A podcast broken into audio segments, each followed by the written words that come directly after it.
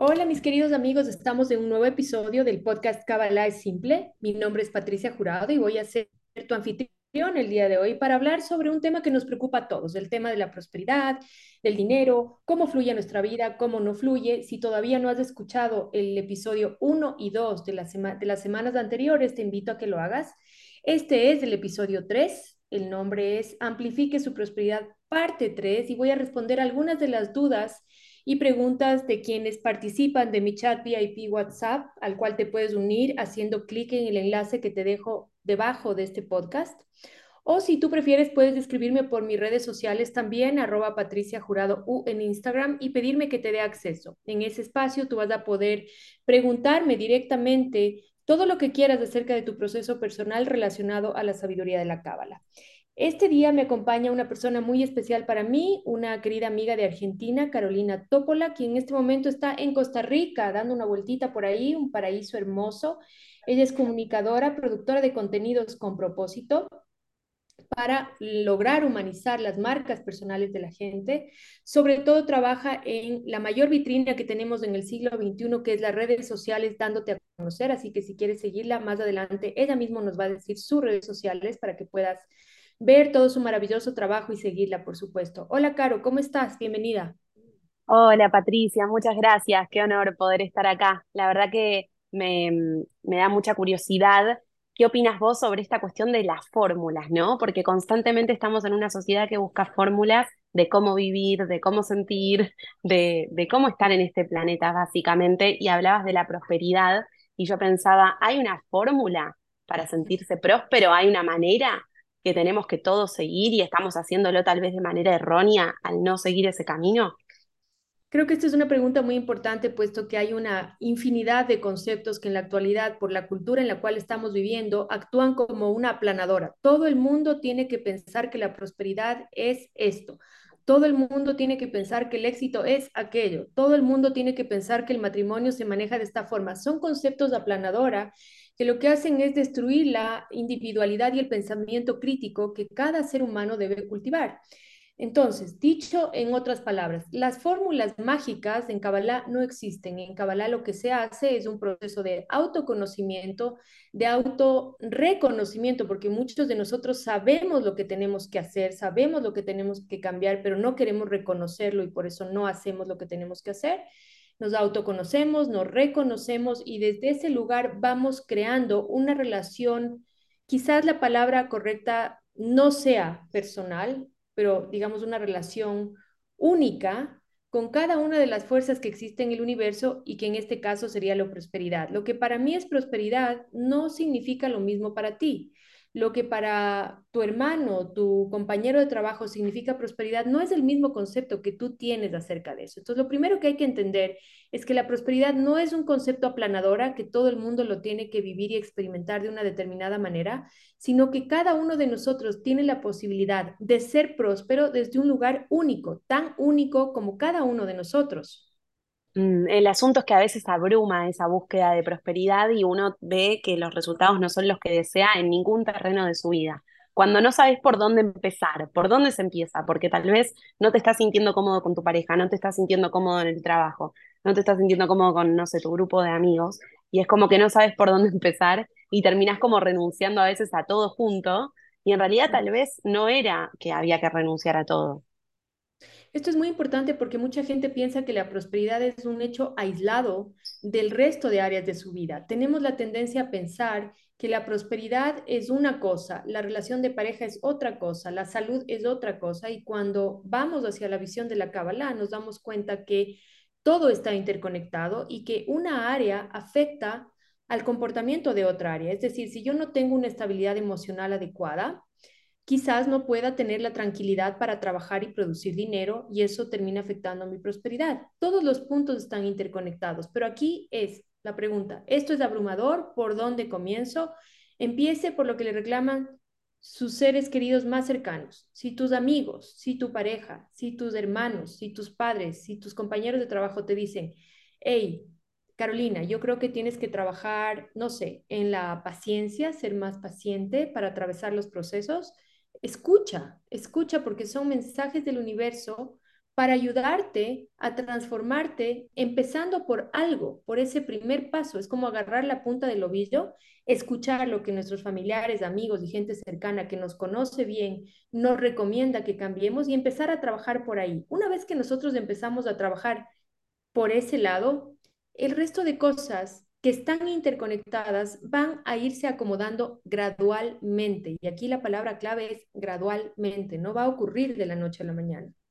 Claro, es que justamente a veces queremos pasar del 0 al 100, ¿no? Sabemos que hay que meditar para estar bien, que hay que hacer ejercicio, que hay que comer saludable y a veces queremos hacerlo todo, todo junto. Y ese es un tema también, la exigencia. La sobreexigencia. Yo le recomiendo siempre a mis estudiantes y les hago énfasis en que el camino espiritual debe partir de la base del autoamor y el autoamor es del autocuidado. O sea, yo tengo que entender que soy un ser en construcción constante, un ser en evolución permanente, que mientras tenga vida, no importa la edad que tenga, tengo la oportunidad, el derecho y el deber de cambiar y evolucionar para bien, pero que eso va a ser gradual y que tengo que cuidarme y partir del amor propio para no agotarme en el intento, porque si queremos ir por todo de una sola vez, no vamos a lograr sostenerlo en el tiempo. Lo más importante en un camino espiritual, Caro, es poder sostenerlo a lo largo del tiempo. Y eso se logra entendiendo que es, son pasitos de bebé todos los días, pequeños pasitos que nos llevan hacia un mejor lugar. Mm. ¿Y cómo trabajar esta cuestión de ser miel con uno mismo, de ser dulce con uno mismo cuando las cosas no salen como lo esperábamos? Por ejemplo, no sé, uno está esta famosa frase de si querés resultados distintos, no hagas siempre lo mismo y hay veces que volvemos a hacer lo mismo, por más de que deseamos tener resultados distintos. ¿Cómo ser más empáticos con nosotros? A mí me gusta pensar en mi mente, me gusta y les invito a quienes nos están escuchando a visualizar o imaginar en su mente cómo es un caracol, el caparazón de un caracol, ¿sí? Es como un eh, espiral que va dando primero pequeños círculos, va dando primero, va dando primero pequeños círculos y luego va expandiéndose ese círculo rotativamente, alternativamente, poco a poco hacia afuera.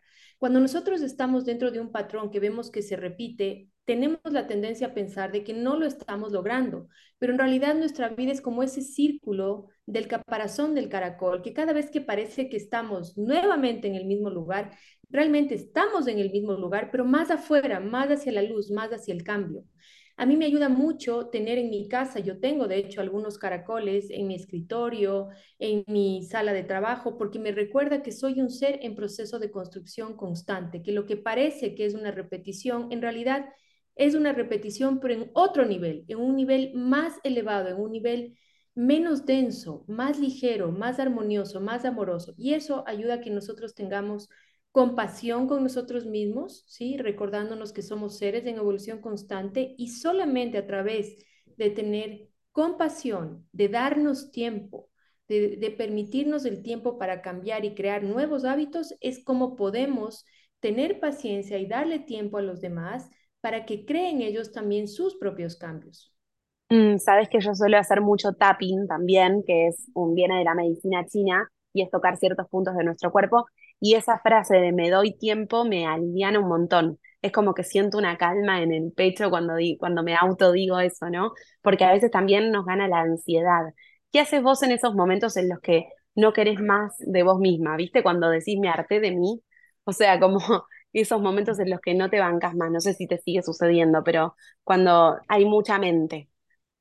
Bueno, me encanta el tapping. Primero me le recomiendo a todo el mundo que que no haya escuchado, que sepa que en verdad es una técnica muy sencilla, pero muy poderosa que ayuda mucho a aquietar la mente y las emociones y promueve el crecimiento espiritual. Ahora, ¿qué es lo que a mí eh, ya no me pasa? Ya no, ya no me veo con desesperación, ya no me veo con ansiedad, a pesar de que tengo 50 años, que se supone que ya debería haber cambiado todo lo que tenía que cambiar, ya debería haber mejorado por el contrario, la madurez espiritual que produce el estudio constante de la cábala te hace ver que la cantidad de trabajo que tienes aún por hacer te crea entusiasmo porque representa vida, representa oportunidad, representa posibilidad, energía, eh, la capacidad de traer más luz espiritual al mundo y a tu vida. Entonces, cuando uno se siente como agotado, abrumado, sobrecargado mentalmente, emocionalmente, tiene que saber que es el mejor momento para arrancar con cambios constantes. De hecho, eh, yo siempre le repito esto también a mis estudiantes, que por cierto, empezamos las clases este jueves 25 de enero de Ingeniería del Alma. Si todavía no te inscribes, aún estás a tiempo de hacerlo.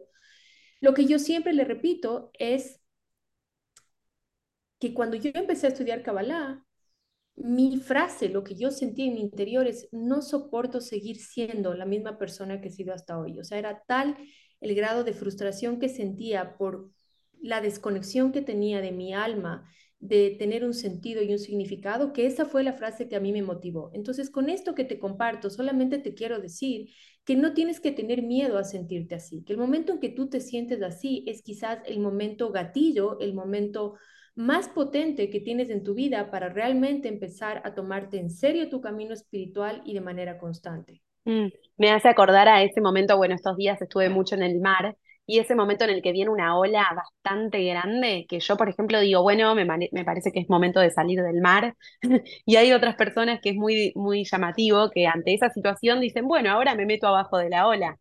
Y yo creo que cuando vienen todas esas emociones es un poco así, como que hay el mundo se divide entre las personas que dicen, vamos a salir corriendo, vamos a tomar una cervecita, vamos al cine, vamos a comer algo, vamos a tapar esta emoción, y otros que dicen, bueno, respiro y me meto abajo, que sería como integrar la experiencia.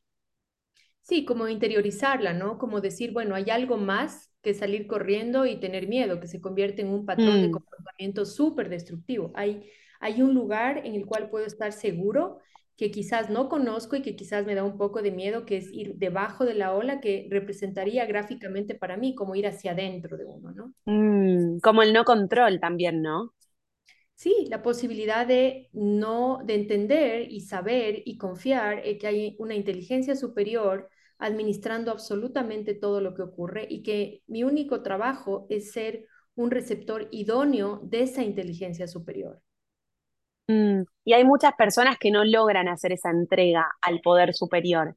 ¿Cómo se puede como transmutar eso? Porque realmente la vida es más liviana cuando confías. Sí, lo que yo le recomiendo a mis estudiantes es que no esperen estos grandes desafíos para intentar soltar el control. Eh, soltar el control se aprende en el día a día, cuando, por ejemplo, eh, tú no puedes controlar el tiempo de las otras personas, el tiempo para que ellos cambien, para que ellos hagan las cosas. A quienes son mamás y papás y que me escuchan, que son muchos de ustedes, uno de los grandes maestros para soltar el control son nuestros hijos. Nosotros no podemos controlar ni cómo sienten, ni lo que piensan, ni lo que quieren, ni siquiera cuando son niños o bebés, mucho menos cuando son grandes. Entonces, recordar que el soltar el control en nosotros mismos hacia nuestro propio proceso es un acto de madurez, de grandeza y de gran poder espiritual. Y frente a la vida de los otros es un genuino acto de amor. No querer controlar cómo responde el otro a la vida es un genuino acto de amor para mi entender. Mm. Y eso estaría ligado a aceptar al otro tal cual es, pero ¿cómo se lleva esta, este asunto al ámbito de la pareja? Porque también sucede que uno quiere que el otro se transforme, que crezca, no desde el ego, ¿no? Pero sino desde progresar juntos. Entonces, ¿cómo, ¿cómo es esta danza de aceptar al otro tal cual es, pero al mismo tiempo desafiarlo a que también pueda ir mutando con vos? Bueno, lo que yo, esto es un tema de las mujeres esencialmente. Yo me he dado cuenta que el 5% de mis estudiantes son mujeres, hay un 25% de varones y va creciendo, eh, pero lo que veo es este patrón de necesidad de control mucho en las mujeres, ¿ok? ¿Cómo se puede ir dejando de controlar? Entendiendo, primero, que es una muestra de amor y segundo, que nadie cambia por lo que los demás le pidan o le sugieran o le recomienden. La gente cambia en base a sus mm. experiencias y a sus propios tiempos y tempos, que creo que hablamos alguna vez ya contigo de la diferencia entre tiempo y tempo. Pero en cualquier caso, eh, mientras más tú quieras que la persona cambie, más frustrado te vas a sentir porque te vas a dar cuenta de que la persona no cambia y muchas veces esa es la causa de rompimiento de relaciones hermosas, de relaciones maravillosas, que no, no hemos sido capaces de experimentarlas con libertad, sino con esta necesidad de control que es tan tóxica. Cuando una persona tiene necesidad de control sobre la otra y la otra permite que le controle, es la receta perfecta para el caos, dolor y sufrimiento en una relación. El hecho de que tu Mm, pareja no permita que le controles es bueno porque está marcando un límite saludable donde cada uno tiene un espacio para vivirse y experimentarse en absoluta libertad. O sea, no deberíamos dejar de ser quienes somos cuando estamos en pareja. No, y ese es otro de los causales de, de los rompimientos de pareja, ¿no? Que eh, la gente se mimetiza, se, se diluye en el otro, Claro. eh, dejando atrás sus, sus gustos, sus hobbies, sus, sus estudios de Kabbalah o sus deseos Mm, personales. Su carrera se diluye con el otro, intentando eh, unirse. Pero la verdadera unión, y esto lo hablo extensamente en mi libro de, de parejas que está por publicarse en abril, la verdadera unión de pareja ocurre cuando son dos individuos completos que se eligen todo el tiempo para disfrutarse y eh, satisfacerse mutuamente en todas las áreas, no solamente en el área sexual, porque una conversación puede ser muy placentera, compartir un viaje, una comida puede ser muy placentero también. mm. Es un proceso de disfrutar como dos individuos. Sería como saborear la vida y saborear también la pareja, ¿no? Que es un aprendizaje, porque estamos más acostumbrados a tragar la comida. Y es como todo esto de la... Sí. Y pensaba también, sí, tenemos dime, que saborearnos. Sí, te estoy escuchando. Pensaba Sí, que estaba pensando qué peligrosa que es la manifestación, en el sentido de que todo el tiempo se nos pide que manifestemos y que pensemos realmente qué es lo que queremos, y a veces el hecho de tener que diseñar a la perfección esa pareja que queremos, esa amiga, amigo que queremos, hace que después no podamos ver al otro tal cual es y lo que nos viene a traer. Es como, ay, pero yo lo había pedido, muy superficial lo que voy a decir, ¿no? Pero yo lo había pedido morocho y de pronto te viene un rubio y es como que vos querés que el otro se se tiñe el pelo, ¿entendés? Algo así, pero con características un poco más profundas de su persona. Por supuesto, está bien tener uno una idea clara y concreta de qué es lo que quiere en su vida, pero más importante, qué es lo que no quiere, ¿ok? Es mucho más Mm, importante saber identificar claramente lo que no quieres que lo que quieres, porque lo que el universo nos trae muchas veces es mucho más grande y más generoso que nuestros pequeños deseos, que nuestros pequeños yo quiero que sea de tal manera. Entonces más abundante. Claro, mucho más grande, un amor más grande, una pareja más extraordinaria, una pareja más dulce, más que encaje y que funcione bien con nuestra forma de ver la vida. Entonces, lo más importante es saber lo que yo no quiero, que en algún momento hablábamos también del propósito de vida. No gastes tanto tu energía buscando tu propósito, elimina las cosas que te permiten sentirte vivo. De la misma manera, en pareja, no gastes tanto tu tiempo pensando en cómo quieres que sea que mida tanto, que pese tanto, que tenga tal color de pelo, que estudie tal cosa, que le guste comer esto. Sí, hay que tener una idea, por supuesto, pero es más importante saber qué es lo que no quieres en tu pareja. Claro, vamos a hablar de prosperidad, que ya se nos acaba el tiempo y no hemos hablado nada de prosperidad. Sí, hablemos de prosperidad, que al fin y al cabo todo esto, sentirse pleno, como vos decías al principio, lleva a la prosperidad, ¿no? Pero Así es. quisiera también saber, alguien que mira su billetera y no llega a fin de mes, que está como muy ajustado con el dinero y a veces esa necesidad urgente hace que termines haciendo cualquier cosa, que trabajes de cualquier cosa. ¿Cómo evitar esa desesperación de, bueno, tengo que pagar la luz, el gas, o sea, todo muy lindo con el famoso propósito, pero me encuentro en una situación desesperante.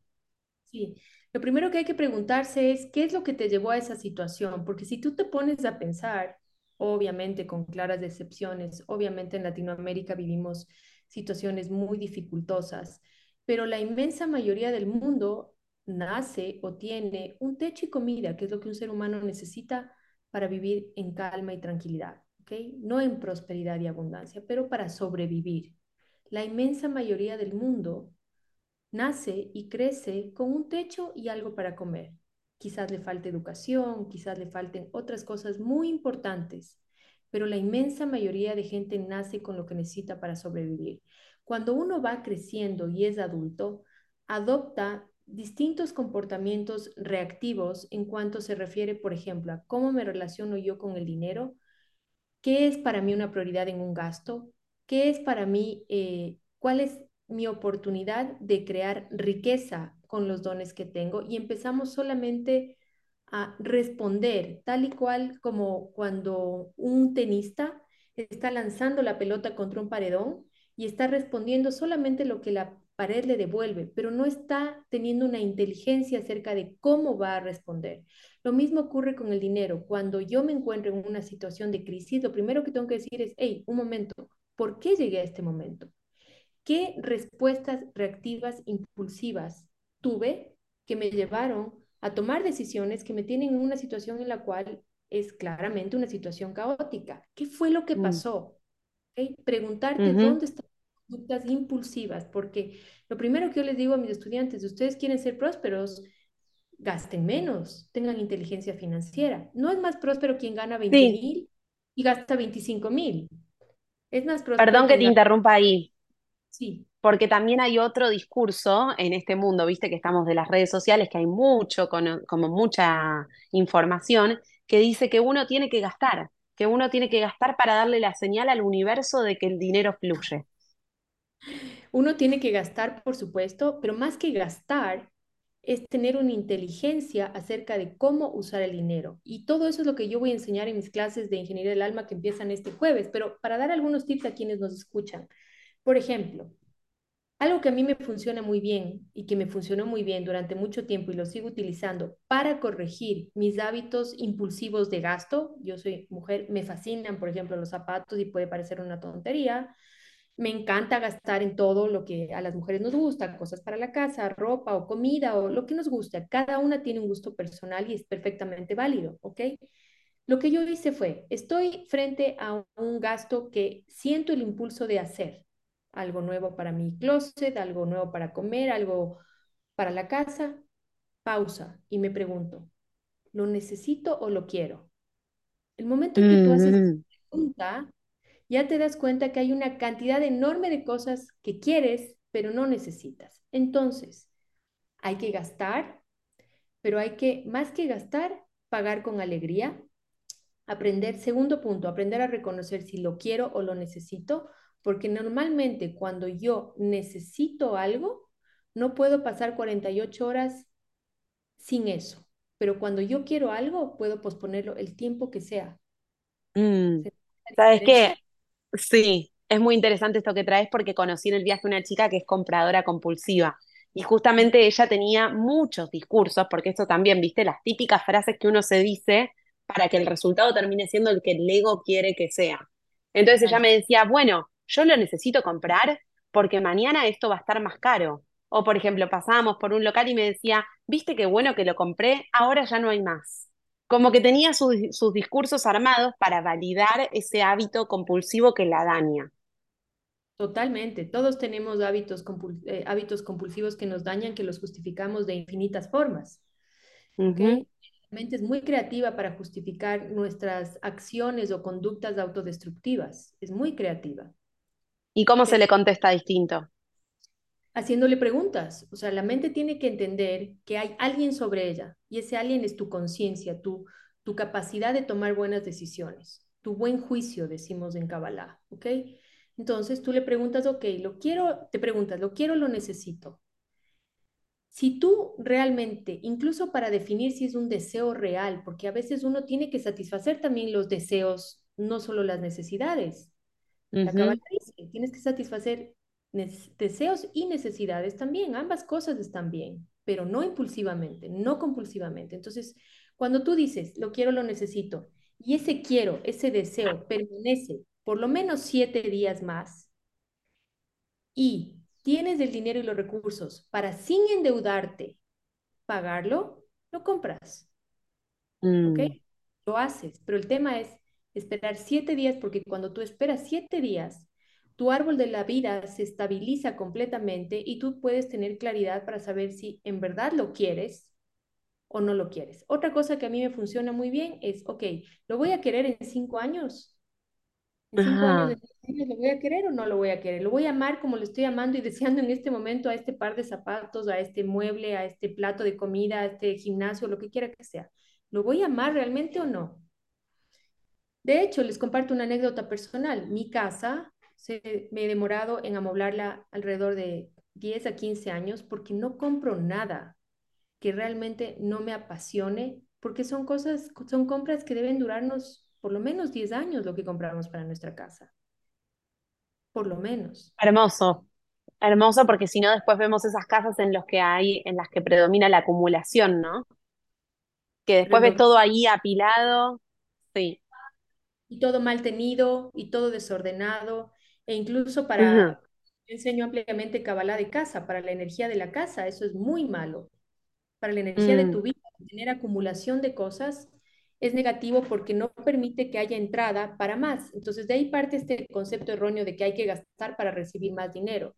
No, hay que saber gastar, hay que pagar con alegría, hay que pagar un precio justo donde haya un ganar, ganar, nunca explotar a nadie. Todo esto lo voy a enseñar porque son leyes metafísicas de la Cábala acerca de cómo manejarse con el dinero adecuadamente a partir de este jueves. 25 de enero a las 7 de la noche hora de Ecuador, escríbeme por Instagram, escríbeme por aquí para enviar. Te quiero hacer una pregunta final sobre eso de, de dos cuestiones, ¿no? Primero, sobre la comparación en la prosperidad el hecho de que vos tal vez ya seas próspero, pero te estás mirando, estás comparándote todo el tiempo con el otro, que hace que te sientas menos próspero. ¿Qué hacer con la comparación? Sí, sí. La comparación es natural, es humana y no es negativa en sí misma. La comparación puede servirnos como inspiración para motivarnos y decir, bueno, si esta persona puede hacer este proyecto extraordinario, quizás yo con mis dones también puedo hacer algo bueno próspero, bonito, eficiente, etc. O sea, no es malo en sí mismo. Lo que es malo es cuando nos produce ansiedad y angustia. Y en ese caso, yo lo que recomiendo es volver hacia lo básico, volver a qué es, cuáles son tus raíces, cuáles son tus valores, porque el problema con la comparación también ocurre cuando por correr en esta carrera loca en lo material, la gente pierde sus valores, pierde su norte, pierde el contacto consigo mismo. Entonces, back to the basics, volver a lo simple, a lo básico y decir, ok, ¿cuáles son mis valores? ¿Cuáles son mis dones? ¿Cuáles son mis herramientas? ¿Y cómo puedo yo ir construyendo con esto sin correr? Porque ¿qué pasa cuando uno corre? Atropella, se atropella a sí mismo, atropella a los demás, deja sus valores atrás. Y tengo un podcast cuando inicié este, este, esta aventura de, de Kabbalah es Simple del 2019, donde hablo de la importancia de aprender a trabajar, a trabajar con un sentido de urgencia, que no quiere decir lo mismo que correr, ni atropellar, ni nada. Hay que moverse constantemente sin competir, entendiendo que es mucho mejor cooperar que competir y siempre volviendo al centro, a mis valores, a las, a las raíces, a lo simple, a quién soy yo, Mm, y para cerrar, Patri, el asunto del compromiso, ¿no? Yo estoy escuchando este podcast y digo, bueno, me quiero comprometer con mi cambio de vida, me quiero comprometer con la prosperidad en mi vida. Inicio el curso este jueves, pero no quiero que sea tanto tiempo, no quiero que me lleve toda mi vida, o sea, tengo otros asuntos que atender, soy mamá o tengo pareja o tengo un trabajo. Entonces, ¿cuánto tiempo realmente le tengo que dedicar a la Kabbalah si comienzo este jueves? Bueno, lo ideal es dedicarle por lo menos una hora a la semana, como las clases que nosotros proponemos en la Escuela de Ingeniería del Alma, por lo menos, porque es como tú, es como un gimnasio para el alma. Si tú quieres ganar un poco de músculo, si quieres sentirte mejor físicamente, no puedes ir al gimnasio o, o caminar por lo menos o hacer algo de actividad física menos de una vez a la semana. Los expertos recomiendan mínimo tres veces. Y si tú me preguntas a mí cuántas horas a la semana estudio yo de Cábala, yo estudio por lo menos cinco o seis horas a la semana. Pero esa soy yo. Eso no quiere decir que así tengan que ser todos. Son distintos procesos. Pero con una hora a la semana uno puede tener y notar y empezar a vivir cambios realmente importantes y significativos en la vida, porque mis clases incluyen tareas prácticas para que la gente pueda poner en el día a día estas ideas y estos conceptos no solamente queden en lo místico y en la nube, como yo digo, sino que queden en lo terrenal. Sí, eso es muy importante porque hoy en día hay tantos cursos y talleres para hacer que a veces uno siente que los hace y quedó ahí. Exactamente. no te pasó por el cuerpo. Exactamente. Entonces, les enseño a todos mis estudiantes y por eso incluimos meditación, es cómo eh, relacionar estas estos conceptos a la vida cotidiana con ejemplos tan sencillos como el que te acabo de dar. Cuando yo quiero comprar algo, me pregunto, ¿lo quiero o lo necesito? Con cosas así de puntuales y así de prácticas, incluso a veces mando pequeños ejercicios para que la gente escriba, los haga, etcétera. Ninguna tarea es obligatoria porque estas clases son de autoconocimiento, pero sí son muy recomendadas. Hermoso, me encantó. Gracias. Gracias. a ti, a ti por, por, tu presencia, por tus preguntas que siempre son magníficas, extraordinarias. Mm. Por favor, menciónanos tus redes sociales para que la gente te siga. Dale, muchas gracias. Me pueden encontrar en Instagram como arroba carotopola y también estoy en TikTok como arroba carotopola y en eh, Instagram la productora está como arroba hola chula contenidos. Síganla porque realmente es un placer ver sus storytellings y todo lo que ella comparte de sus Gracias. Muchas gracias. Ana. Muchas gracias, Patri. Recuerden a todos que si no es simple, no es cabalá. Bye, un abrazo.